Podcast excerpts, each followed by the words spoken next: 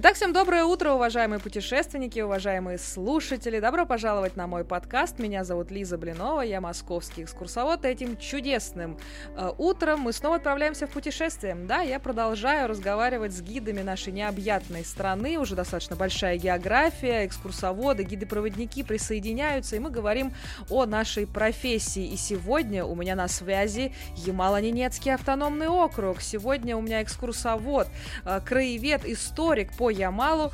Э, Игорь Сигида. Игорь, приветствую вас на своем подкасте. Спасибо огромное за то, что все-таки выбрались э, и нашли время в своем таком плотном графике, чтобы поговорить на наши такие профессиональные темы. Добро пожаловать! Привет, Лиза. Очень приятно, что ты пригласила. Э, будем рассказывать о Ямале, влюблять его вместе, поэтому давай вперед. Супер! Главное, что настроение у нас с вами зажигательное. Я очень рада вас видеть и очень рада сегодня пообщаться, потому что вопросов у нас очень много. Про экскурсии, про маршруты, вообще вообще про регион, что вообще творится, где вы вообще находитесь, потому что я думаю, что основная часть России даже не понимает, э, где такой чудный регион рас, э, находится, поэтому я думаю, что э, у нас будет сегодня очень насыщенная беседа. Готовы? Готов, поехали. Самое главное. И, собственно, первый вопрос, который я традиционно задаю в начале нашей беседы, это, конечно, как мы в профессию приходим, с чего же все началось, как так получилось, что вы вообще начали этим заниматься. Вот из тысячи различных профессий выбрали вот то, чтобы быть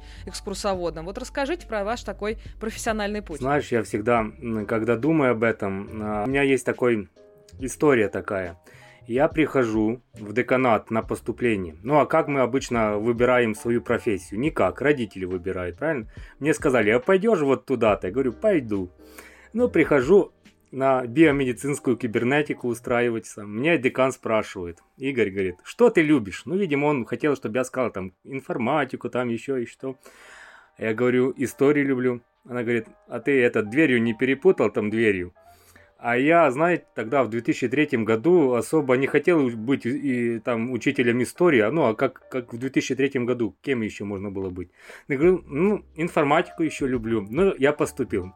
Uh, условно от, отучился я на медицинского инженера. Спустя 5 лет после того, там 5-6 лет после того, как я закончил, занесло меня в музей работать.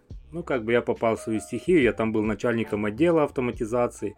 И постепенно-постепенно э, уклон я сделал себе. То есть я отходил, даже работая на отдел автоматизации, у меня были проекты с историей связаны. И постепенно-постепенно я переучивался, получил там кучу дипломов по переквалификации и прочее, прочее. Первое, что мне, как бы, чем я занимался такой на профессиональной основе, это история 501 стройки. Это стройка Главного управления дорог железнодорожного строительства, или, проще говоря, ГУЛАГа. У нас э, на Ямале сохранились еще лагеря, бараки, условно, и вот это была моя первая тема.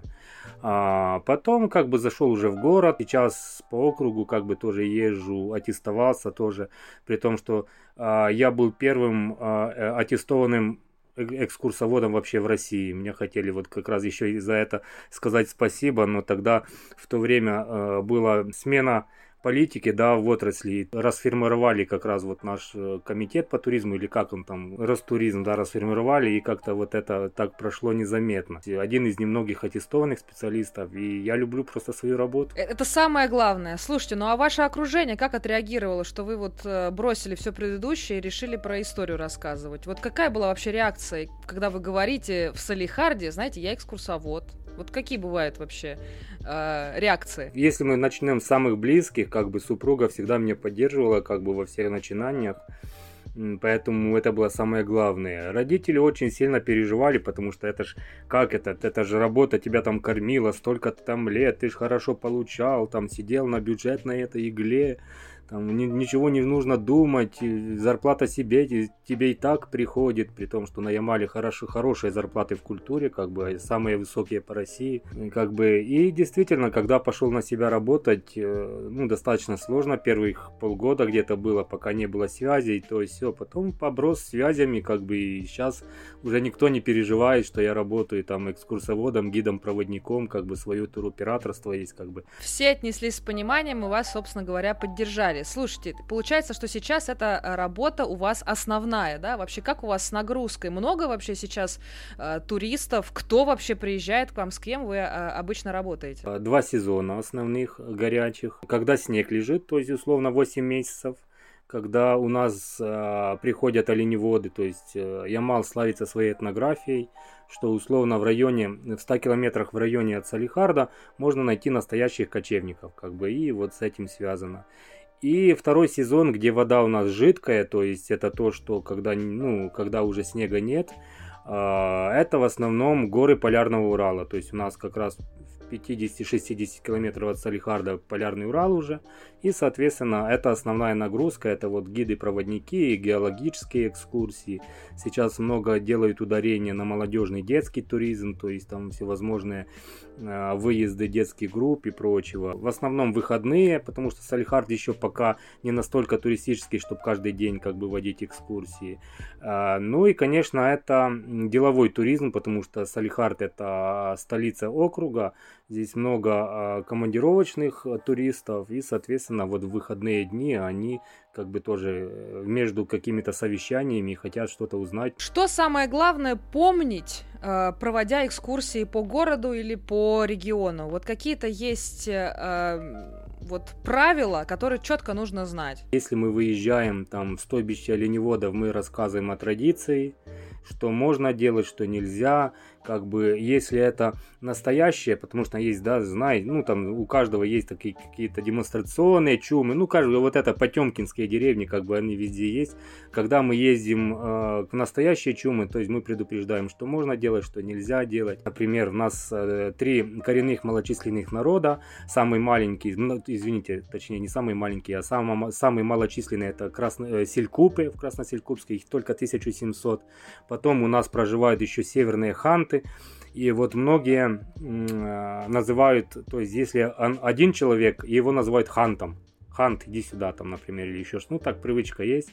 А вот мы объясняем, что все-таки, если даже один человек, это все равно э, ханты, как бы. Чем живет Салихард? Вот э, какие-то основные э, виды деятельности, вот чем славится этот город? Для тех, кто еще до сих пор не понимает, где вы, где вы находитесь вообще, и что там происходит вообще? Ну, смотрите, Ямал это очень близко, на самом деле. Это два с половиной часа от Москвы, от Санкт-Петербурга, от Тюмени, э, от Тюмени полтора, от Екатеринбурга два, то есть вот это вообще, можно сказать, почти центр. Э, Еще, когда была Российская империя, это был центр России на территории нашего округа. Сейчас он, конечно, сместился в Красноярский край, но это не важно. Как бы а единственный исторический город ну, то есть он единственный, кто был а, еще в, в 1595 году основан. Все остальные города не превышают 50 лет то есть на территории округа. Единственное историческое поселение это вот город Салихард. И кроме этого, самая основная такая географическая фишка Салихарда, что это единственный город в мире, который расположен на северном полярном круге. То есть вот как раз через центр города проходит полярный круг. То есть не где-то там нужно ехать, там вообще в мире такой, таких городов нет. Буквально в черте города мы переходим и пересекаем полярный круг. Ну это красиво. Это я слышала 66-я параллель, да, еще называется. И Стелла какая-то красивая. Я видела какие-то красочные такие открытки. У меня друзья были. В общем, я думаю, что на этом акцент вы отдельно, конечно, делаете, потому что всегда хочется какой-то уникальность, да, да, да, да, вот этого тура. Слушайте, а как вы вообще разрабатываете вот такие длинные поездки? Вот как э, строится это дело? Вот внутри города, за городом? Вот от чего вы отталкиваетесь? Смотрите, в основном, понятно же, от запроса клиента. То есть клиент говорит, у меня есть а, три часа. Большинство гостей нашего города а, приезжают посмотреть зимой это этнография в первую очередь, как живут э, кочевые народы, то есть ненцы и ханты. А, они хотят обязательно хотя бы на несколько часов заехать в настоящий чум, покормить там хлебушком оленей. Соответственно, от этого мы отталкиваемся и делаем уже, например, там тур сияния тундры у меня, то есть э, туда входит и экскурсия по Салихарду, там, и посещение чума, потом мы еще режем в окружном доме ремесел, там, сувениры, какие-то брелки с рога лося, там, по кости режем, ну, то есть все, что связано с этнографией. Если это связано что-то летнее и люди активные, проактивные какие-то, мы, например, тоже а, экскурсию по Салихарду можем запустить с другой стороны, то есть вокруг Салихарда а, на саббордах плаваем и рассказываю эту же экскурсию только уже с воды, как бы для молодых активных людей, которые хотят увидеть Салихард с другого, с другого ракурса. У каждого человека на лице написано, что он хочет на самом деле.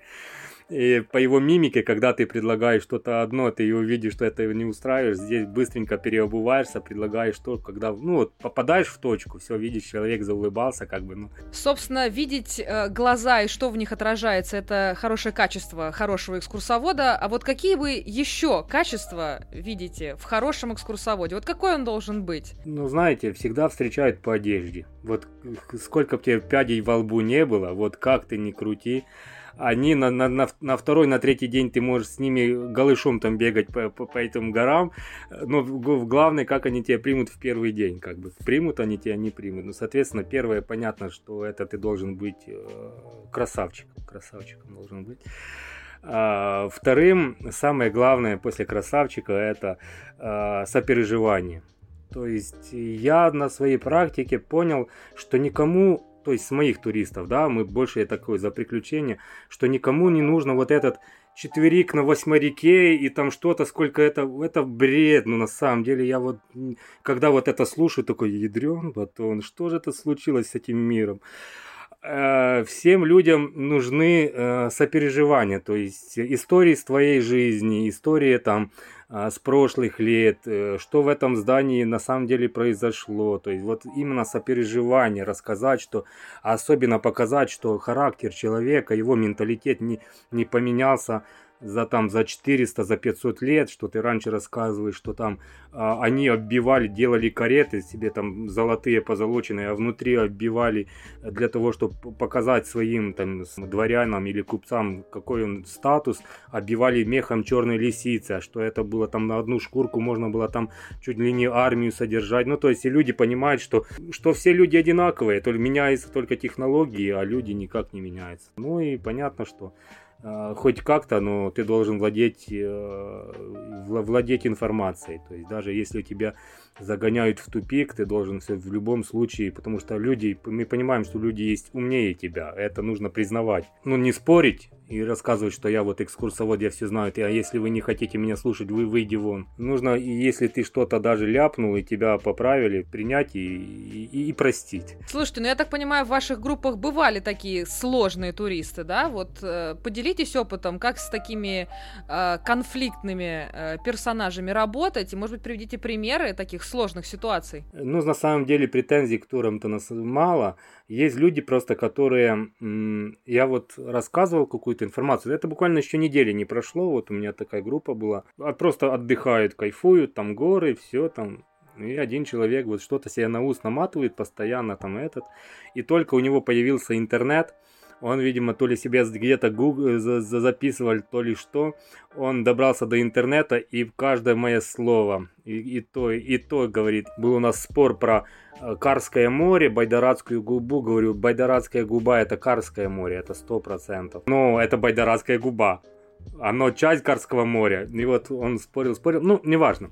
Сам, на самом деле люди хорошие. Я понял, что просто человек такой попался, который хочет э, все, чтобы по правде было, да. У меня бывали такие случаи, например, что а, звонят э, там а, и говорят, что мы хотим чтобы нам провели экскурсию исключительно по методичкам. Ну, то есть, видимо, такие какие-то э, девушки преклонных лет э, хотят вот именно, чтобы такое, знаете, как то степенную экскурсию, такую, знаете, чтобы может поспать там где-то в уголке прилечь там или еще что-то. Я говорю, ну, ребята, извините, у меня степенных таких экскурсоводов нет, и я сам не такой, поэтому вот у нас есть музей, обращайтесь туда, вы там выспитесь 100% от, от, от их экскурсоводов.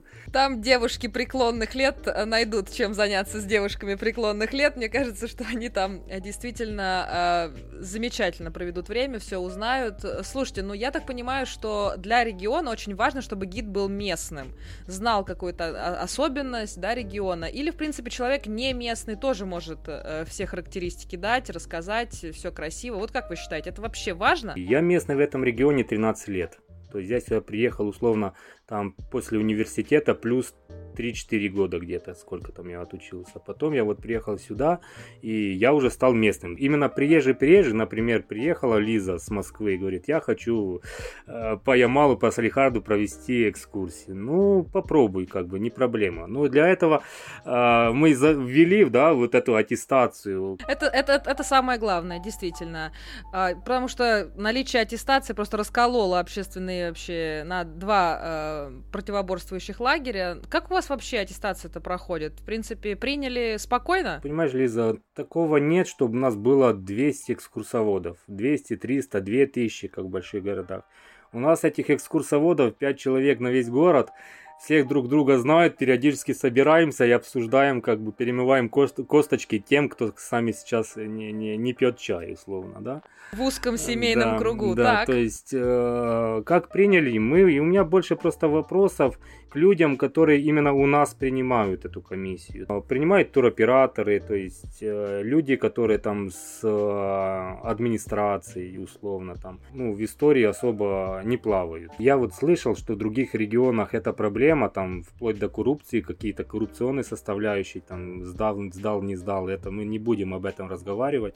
Как бы у нас все на самом деле просто, подал, подал заявку, пришел, тебя еще с хлебом солью встретят, потому что у нас там по одному экскурсоводу в квартал защищается. И... Понятно. На самом деле, то, что вы сказали, э, я уже слышала от экскурсовода из Рязани. Николай тоже об этом э, говорил, что вопросы есть, а кто будет принимать-то у меня? У нас там тоже в регионе, ну, там раз-два я обчелся, говорит, никто лучше там э, двух-трех человек не знает историю региона, поэтому действительно комиссии есть вопросы. По-разному регионы э, отреагировали на введение вот этой аттестации, отсрочили на год. В общем, снова еще одна итерация будет следующим летом, когда все будут озабочены этим вопросом. У меня пока тоже это дело на паузе. Я вот как бы к практической части сейчас а, приступаю к этой подготовке. Но сейчас как бы высокий сезон, поэтому как-то не до этого. Слушайте, ну по поводу а, путешествий по Ямалу. Вообще важно с экскурсоводом путешествовать? Или можно самостоятельно на машине все увидеть? Вот как вы считаете, надо а, брать частного гида? Или можно просто по групповым экскурсиям и все, в принципе, понятно? Как вы думаете? Здесь же опять специфика региона. Э, от города Салихард к а, ближайшему, ну то есть к самому последнему городу, который идет по дороге,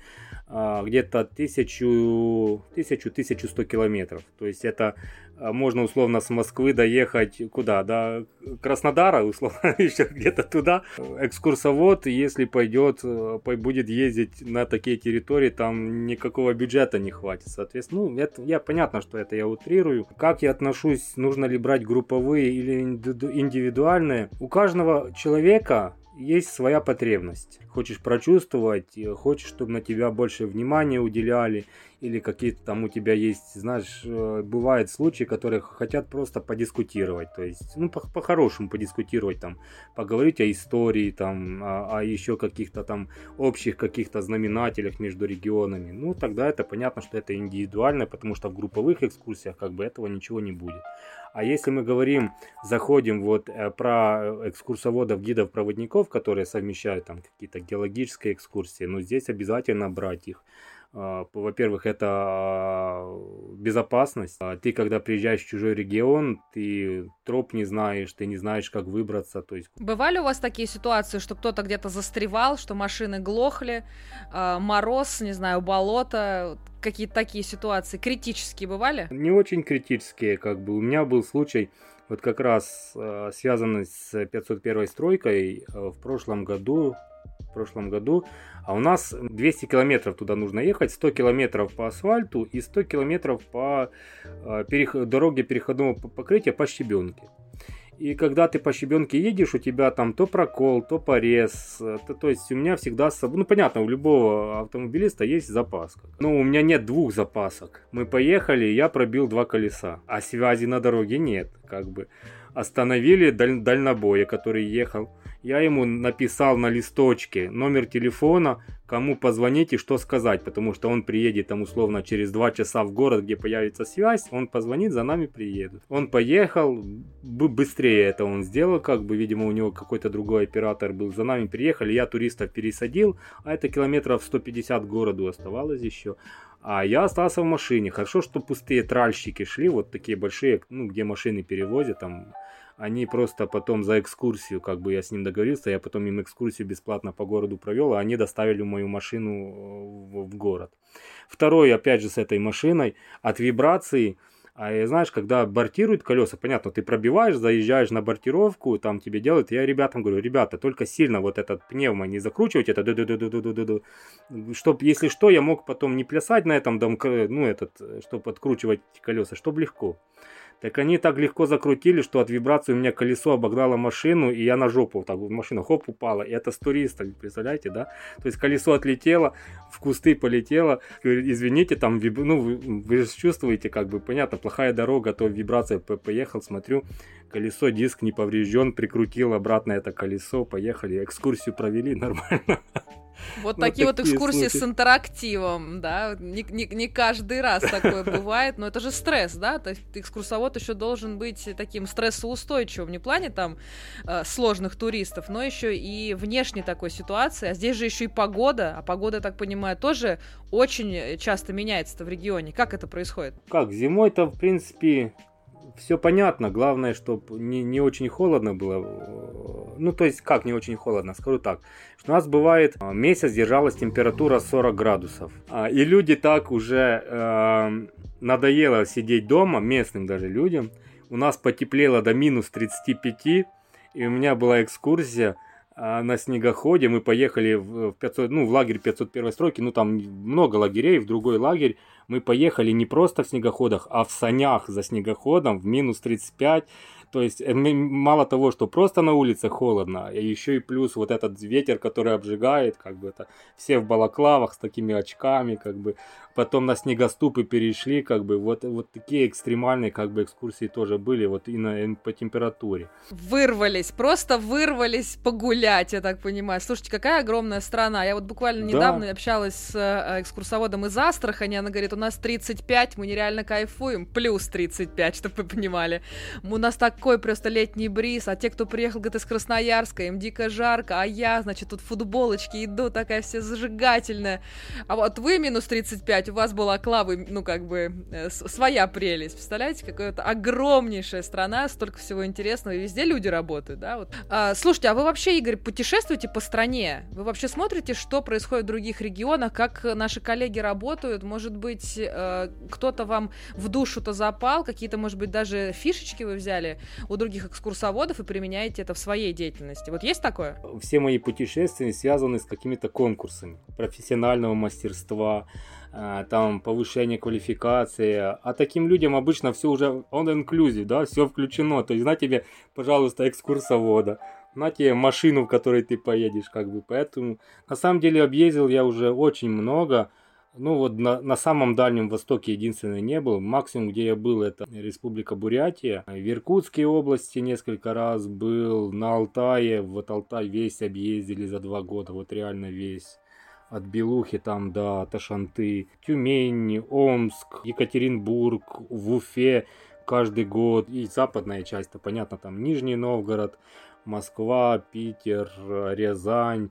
Ну, то есть много-много. Краснодар. Ну, то есть достаточно большое количество. Где больше всего понравилось и что больше всего запомнилось? В каждом регионе свое, как бы на что посмотреть, что запоминается. Запоминается этнография, потому что я, поскольку очень плотно с этнографией связан, я смотрю, что ее почти нигде не осталось. Вот очень что печаль, да, там мало которые народы, и вот именно там сохраняют, еще живут по традиционным каким-то своим укладам, все уже стараются все равно перейти в более ну, новый цифровой век. Ну, то есть цифровой век это вообще никак он не мешает тем же там, например, коренным или прочим. Просто когда вот ты снимаешь условно малицу, одеваешь костюм и в чуме там в костюме ходишь, но это уже немножко странно смотрится, да, там, то есть вот такое. А что мне нравится? Вот мне нравится, например, э, северное гостеприимство и южное. Вот я про, про центрально-российское гостеприимство не слышал.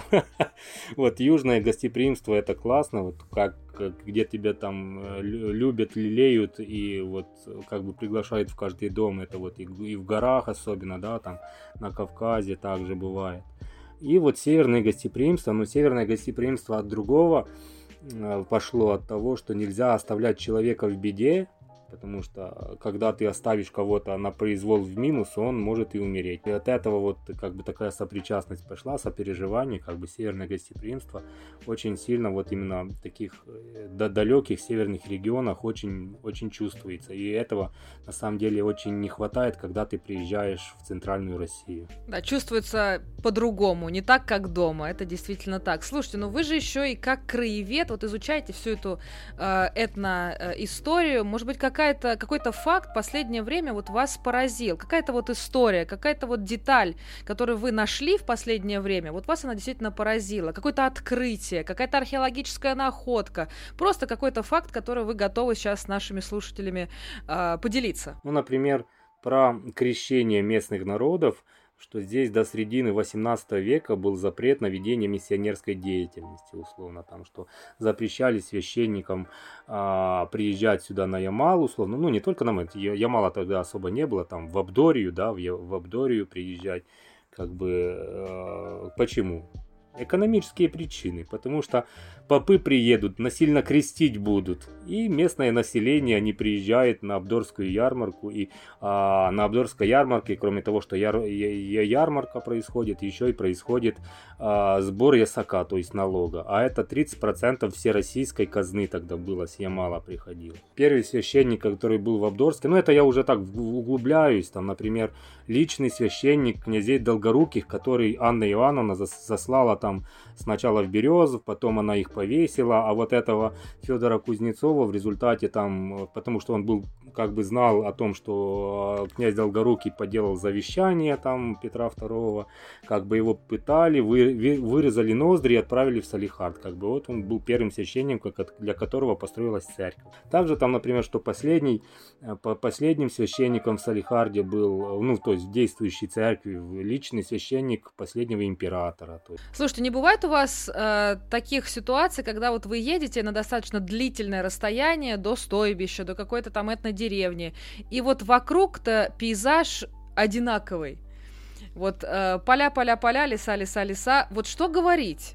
Э, в, в этот момент. Что говорит в этот плане гид? Потому что, ну, может быть, какие-то дополнительные истории, дополнительные, как мы говорим здесь в Москве, дополнительные треки должны быть всегда в голове на момент перекрытий, пробок и других внештатных ситуаций. А у вас немножко другая. У вас вроде все едет, э, хотя и по щебенке, но пейзаж-то одинаковый, и хочется как-то людей развлекать. Вот какими методами вы здесь пользуетесь? Ну, на самом деле, есть, как вы сказали, треки, то есть, да, ты когда уже на автомате ходишь экскурсии, но все равно плюс-минус от человека там по городу, это понятно, что там увидел это, рассказывал это, там, а когда ты выезжаешь на длинное расстояние, тоже, если там едешь условно, а если в, в, в направлении гор ты рассказываешь там про полярный Урал, про геологов, про какие минералы есть, то есть вот такое. Потом, если это все заканчивается, ты уже рассказываешь, там начинаешь с самого верха. Ямал, это там край земли, площадь такая-то.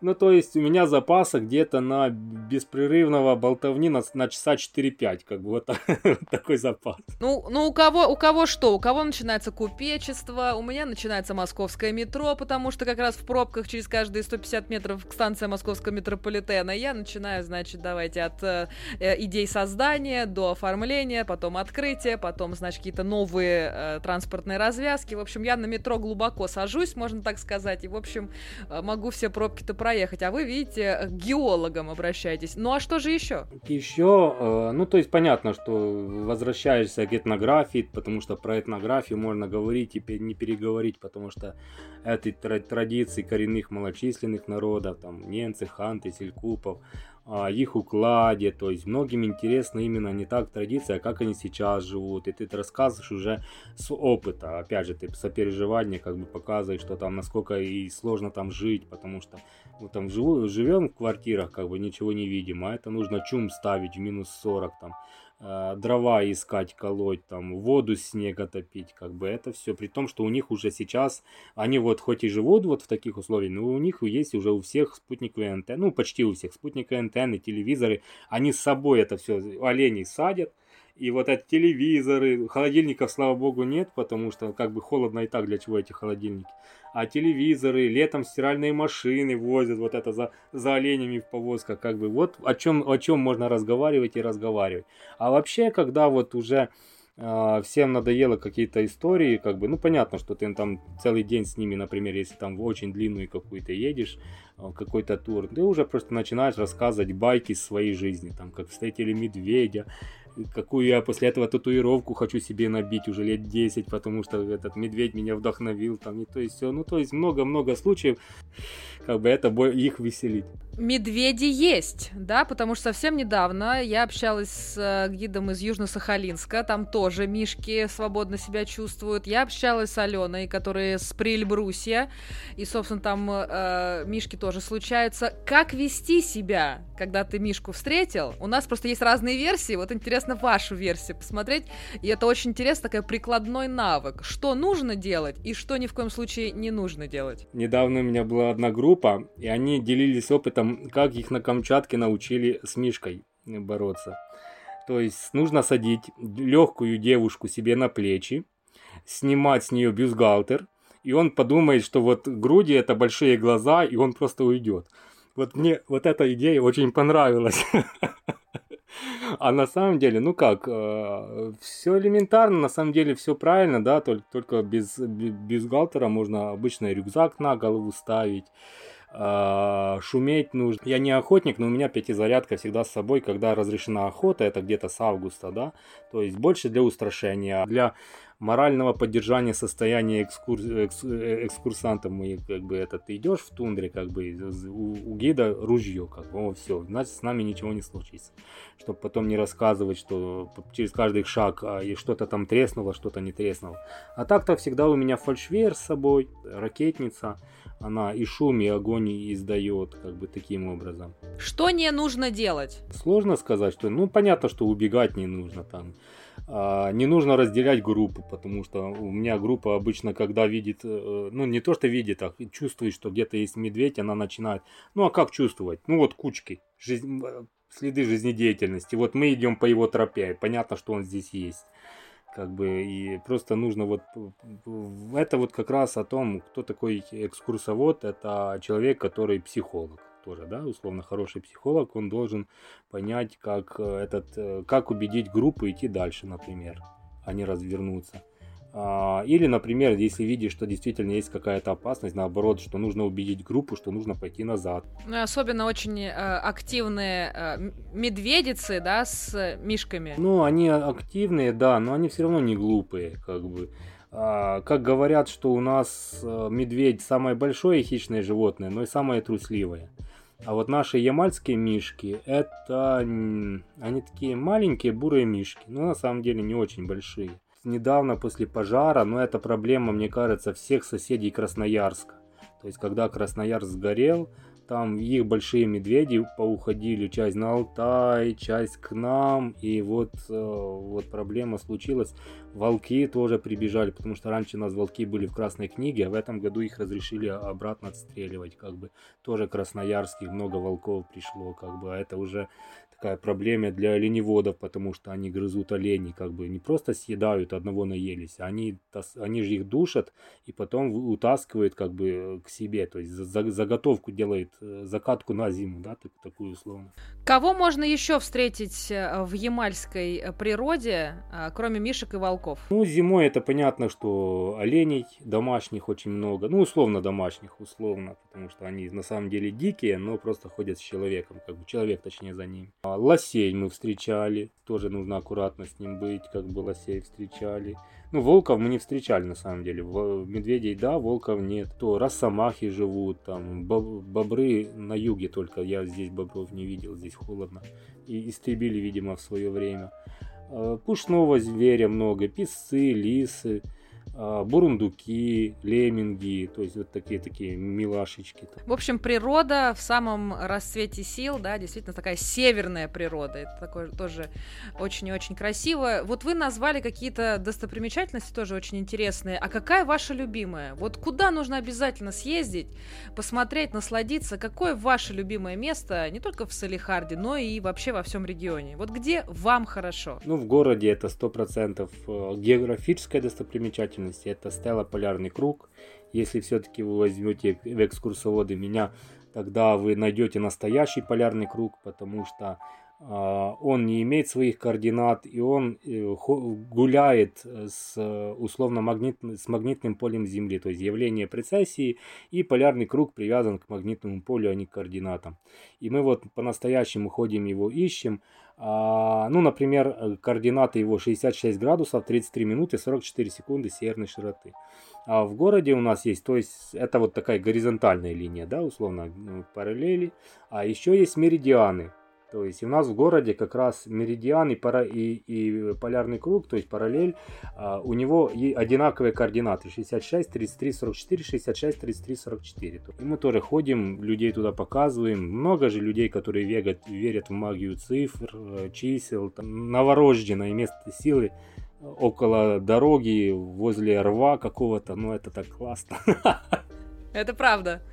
Это правда, люди в это очень даже верят. Так, с городом мы разобрались. А какая вот загородная поездка ваша любимая, которую вы готовы вообще каждый день проводить? Ну, я люблю э, есть строганинку. Поэтому э, поездка в Чум это прям мое Все моё. дороги ведут в Чум, я так понимаю. Почему я стал экскурсоводом? Это хорошо кушать, это мое.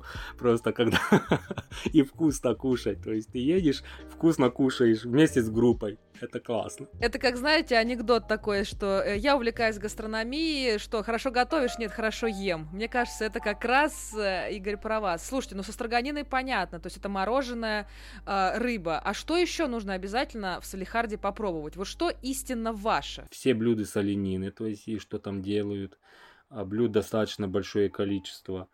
А, ну, понятно, что есть э, эти комбинаты, то есть э, предприятия, которые делают всевозможные колбасы, там, э, чипсы, соленины. Ну и в то же время, вот как раз если мы говорим про чум, у них у каждого свои, свои есть фирменные рецепты. Кто-то делает там отварное мясо очень вкусное, кто-то там шурпу просто. Я когда спросил, почему у вас шурпа такая э, вкусная получается, мне сказали гениальную вещь. Они сказали, а вы просто мясо побольше в воду ложите, и тогда у вас тоже шурпа получится. И дома вот у меня действительно мясо чуть ли не больше, нежели воды в этой, в, в, в этой воде плавает. Как бы гениальные просто. Собственно, да, деле. сейчас гастрономические туры набирают э, популярность, поэтому интересно, что же нужно из Салихарда-то, кроме оленины э, и строганины, вести. В общем, я так понимаю, хорошее настроение. Это как минимум, да, и не обморожение. Потому что, мне кажется, это прям минус 40, мне прям страшно, мне прям мороз по коже, это правда. Слушай, э, на самом деле вопрос, наверное, один из самых последних, который меня очень интересует. Вот ты говоришь много про этнографию, про малочисленные народы Севера, а вот может быть какая-то есть личность отдельная, которая тебя очень э, вдохновляет, которую ты часто вспоминаешь на своих маршрутах и, и делишься с туристами? На самом деле есть. Э, у меня на каждой экскурсии, когда мы едем, ну, условный геологический квартал, там, где основные здания предприятий ТЭКа расположены, есть памятник Фарману Салманову. Геолог, а, который, в принципе, к Ямалу особо никак не причастен но благодаря ему Ямал остался Ямалом. По той причине, что в 60-х годах уже около Салихарда должны были строить э, Нижнюю Обскую ГЭС. То есть сделать плотину. Эта плотина должна была набраться воды, затопить три четверти Ямала – и уйти туда, на восток, там Ханты-Мансийска затопить, к Тюмени. И Фарман Салманов не, в свое время он ослушался приказа, он на Кузбассе искал нефть, он говорил, что там нефти нет, он выключил рации, представляете, это 60-е годы. Выключил рации, всех своих людей, оборудование, вышки посадил на, на поезда и у, увез в Ханты-Мансийский автономный округ. И уже через полгода он нашел там нефть. Вот если помните фильм «Сибириада», Вот как раз вот э, это про прототип, вот как раз вот это Фармана Салманова, руководитель вот как раз вот этой геологической партии. И благодаря ему, тому, что он нашел сначала нефть, север на север, нашли газ, соответственно, уже э, нефть и газ было для страны важнее, нежели э, гидроэлектроэнергия. Соответственно, этот проект, проект был закрыт. И сейчас 80% газа добывается, ну, условно, благодаря Фарману Салману, потому что он нашел нефть, потом начали. То есть 80% всероссийской всероссийского газа и 14% всероссийской нефти, это только на Ямале, было обнаружено благодаря вот первоначально вот Фарману Салманову. Какой человек, какой молодец, какой храбрый в, том, в то-то время, да, действительно, это очень интересно. А вот вообще говоря о людях Ямала, вот есть какие-то у них а, отличительные особенности? Вот у москвичей понятно, знаете, там по дикции, по поведению часто говорят, а, ну из Москвы, ну типа понятно.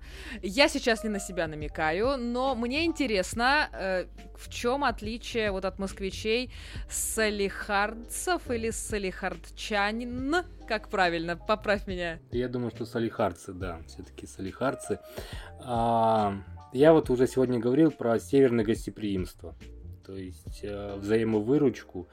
Сейчас, э, конечно, это все ломается в худшую сторону, потому что старый контингент, то есть кто здесь в 80-х, 90-х, начало 2000-х еще, ну, как бы жили, они сейчас уже, понятно, уезжают из города. И вот молодежь, которая приезжает из больших городов, она уже как бы не чтит вот это Э, как такое какое-то северное гостеприимство. Вот этого действительно не хватает. Но пока еще очень много. Но это, скорее всего, еще связано с высоким уровнем жизни. Экономика Ямала третья по России, то есть после Москвы и Ханты-Мансийского автономного округа Ямал на третьем месте. И, соответственно, люди получают хорошую зарплату. И от этого они не злые, потому что, ну, не, когда у тебя есть не только чем нам намазать маслом на хлеб, а сверху что-то положить еще вкусного, как бы люди сразу автоматически становятся более добрее, как бы проверено на себе. Побольше бы хороших зарплат всей России, тогда, может, было бы намного проще жить.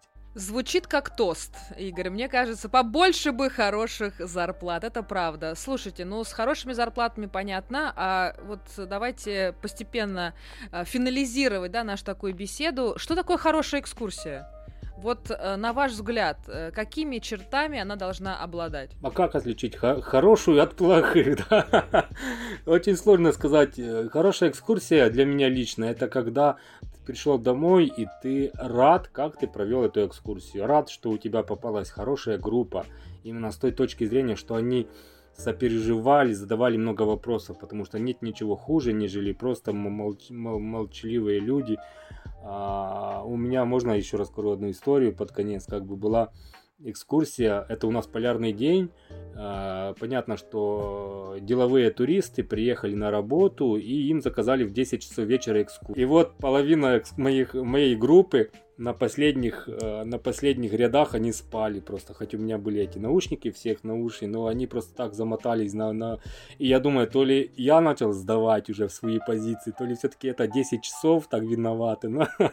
Ну, то есть, к чему я говорю, что хорошая экскурсия именно для себя, когда ты морально от нее доволен, когда она заряжает тебя Э, на, на свершении, если можно так сказать. Еще ты хочешь больше искать, больше знать и, и быть лучшим.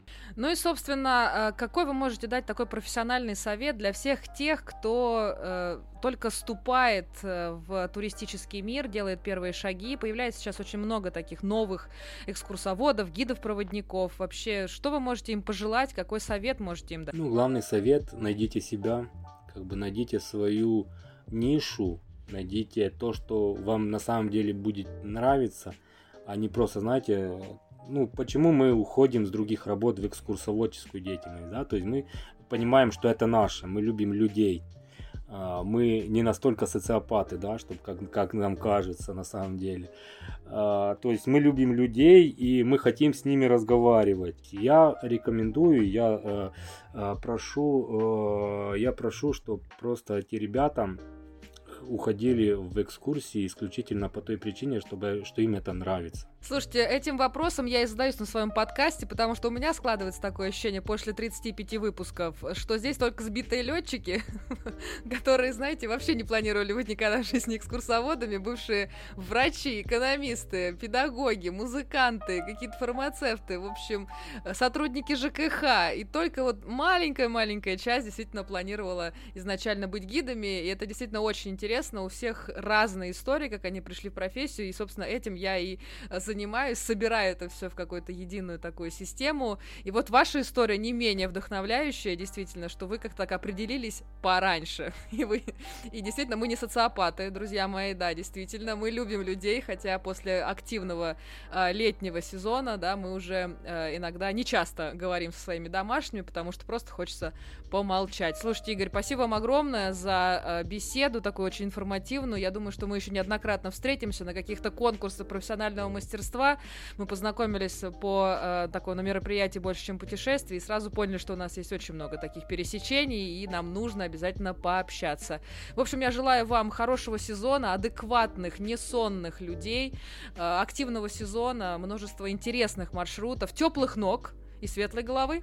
Спасибо вам огромное. Спасибо, Лиза. Со своей стороны я тоже хочу сказать, чтобы у тебя все получалось, чтобы ты поменьше про метро разговаривала и больше что о том, что нравится на самом деле людям.